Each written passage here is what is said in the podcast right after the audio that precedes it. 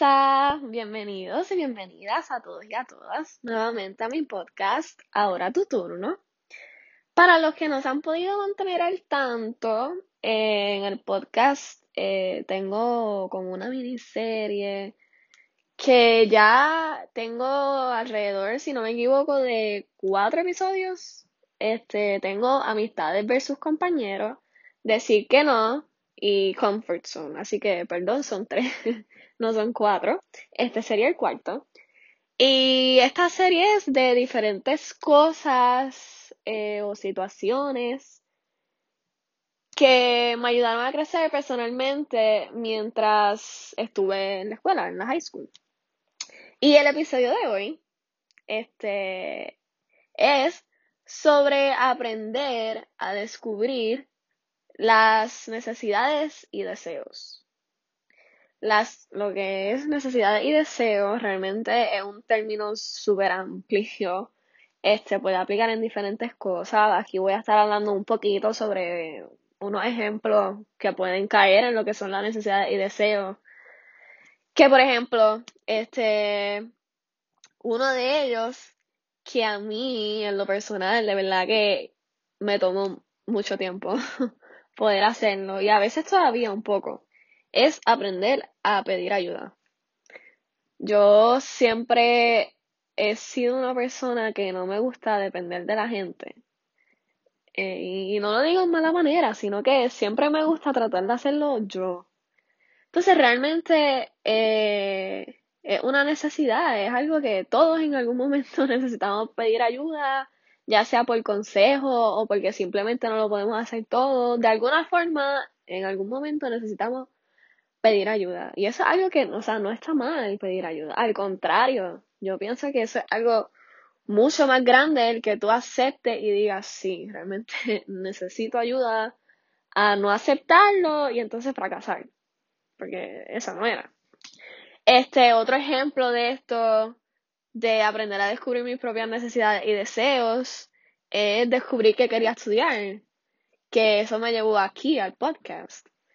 Este, esto cae en las necesidades y deseos porque es realmente algo que especialmente durante los últimos años de la escuela superior es algo que todo el mundo te está preguntando, mira, ¿qué quieres estudiar? Mira, ¿qué quieres ser cuando seas grande? Eh, todo ese revolú. Y uno se ve en la necesidad y en el apuro de, de ¿qué es lo que quiero estudiar? No sé qué quiero estudiar, ay, no estoy segura y yo seguro y entonces entra todo este estrés y toda esta ansiedad y todos estos otros sentimientos y eso no era. O sea, no, en realidad, ahora que yo sí siento que sé lo que quiero estudiar, es algo que de verdad que no se puede apurar. Este, realmente yo no, no, no estoy segura si he contado esto antes aquí, pero yo siempre supe que quería estudiar medicina. Este, al principio decía que quería estudiar pediatría. Este, después me fui a neonatología, que es otra rama de pediatría. Siempre me fui por esa área de ahí. En un momento pensé que iba hasta cirujana, pero igual cirujana pediátrica. Siempre me fui por los niños. Pero entonces después había una parte de mí que no me gustaba que yo fuera a estar tantas horas en un hospital, me explico. No es que me molesta estar en el hospital, al contrario. Este, un pequeño secretito para los que no saben. yo tengo una mini obsesión con Grey's Anatomy, así que este, pero no era el hecho de estar en el hospital, era el hecho de que prácticamente iba a estar, o sea, más en el hospital que lo que iba a estar en mi casa. Así yo que quiero tener una familia, ¿verdad? Eso es una de mis metas en, en unos cuantos añitos. Pues yo quiero poder compartir con mi familia, no estar casi todos los días a la semana en el hospital. O sea, mi prioridad realmente sería mi familia. Es un poco, un poco más complicado, ¿verdad? Pero entonces yo decidí que eso a mí no me gustaba. O sea, me podría encantar la medicina y todo eso, pero realmente esa rama en específico iba a necesitar estar en el hospital y eso como que no me gustó. Y entonces hubo un tiempo que dije que quería estudiar publicidad que sí es algo que realmente sí me gusta. A mí me encanta todo esto de las redes sociales, este, crear presentaciones, todas esas cosas visuales, a mí me encanta. Pero entonces yo decía publicidad, y como que sí, publicidad, en realidad algo súper interesante, pero sentía que eso no era. Hasta que me di cuenta que era psicología. Eh, fue algo que inconscientemente yo ya llevaba, por ejemplo, varios años en el club de psicología en la escuela. Y yo sí iba a la, a la charla y a los recursos que nos traían y era a mí, a mí me parecía súper interesante.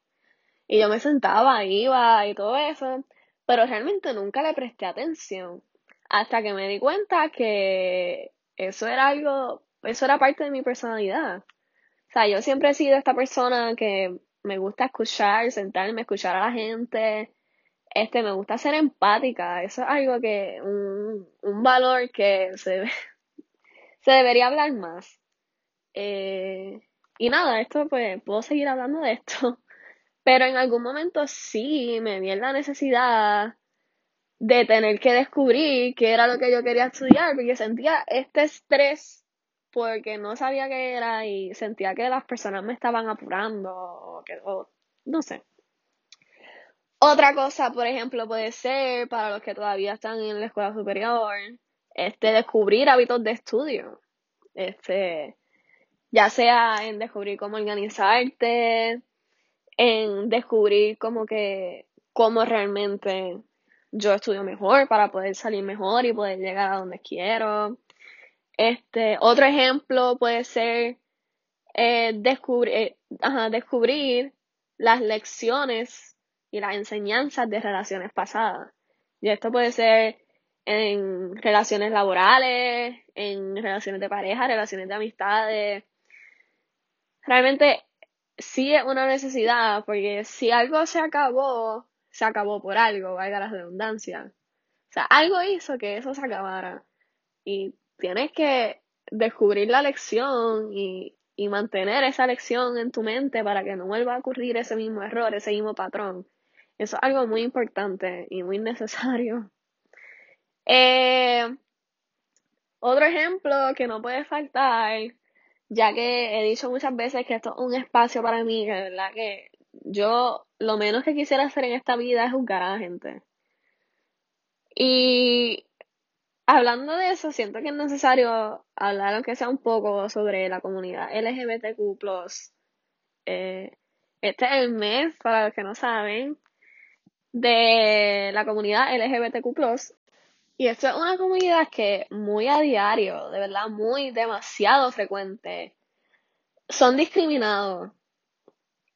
Y si no somos empáticos, o sea, necesitamos ser empáticos porque es una, para ellos sí es una necesidad, es algo que ellos se sienten identificados así.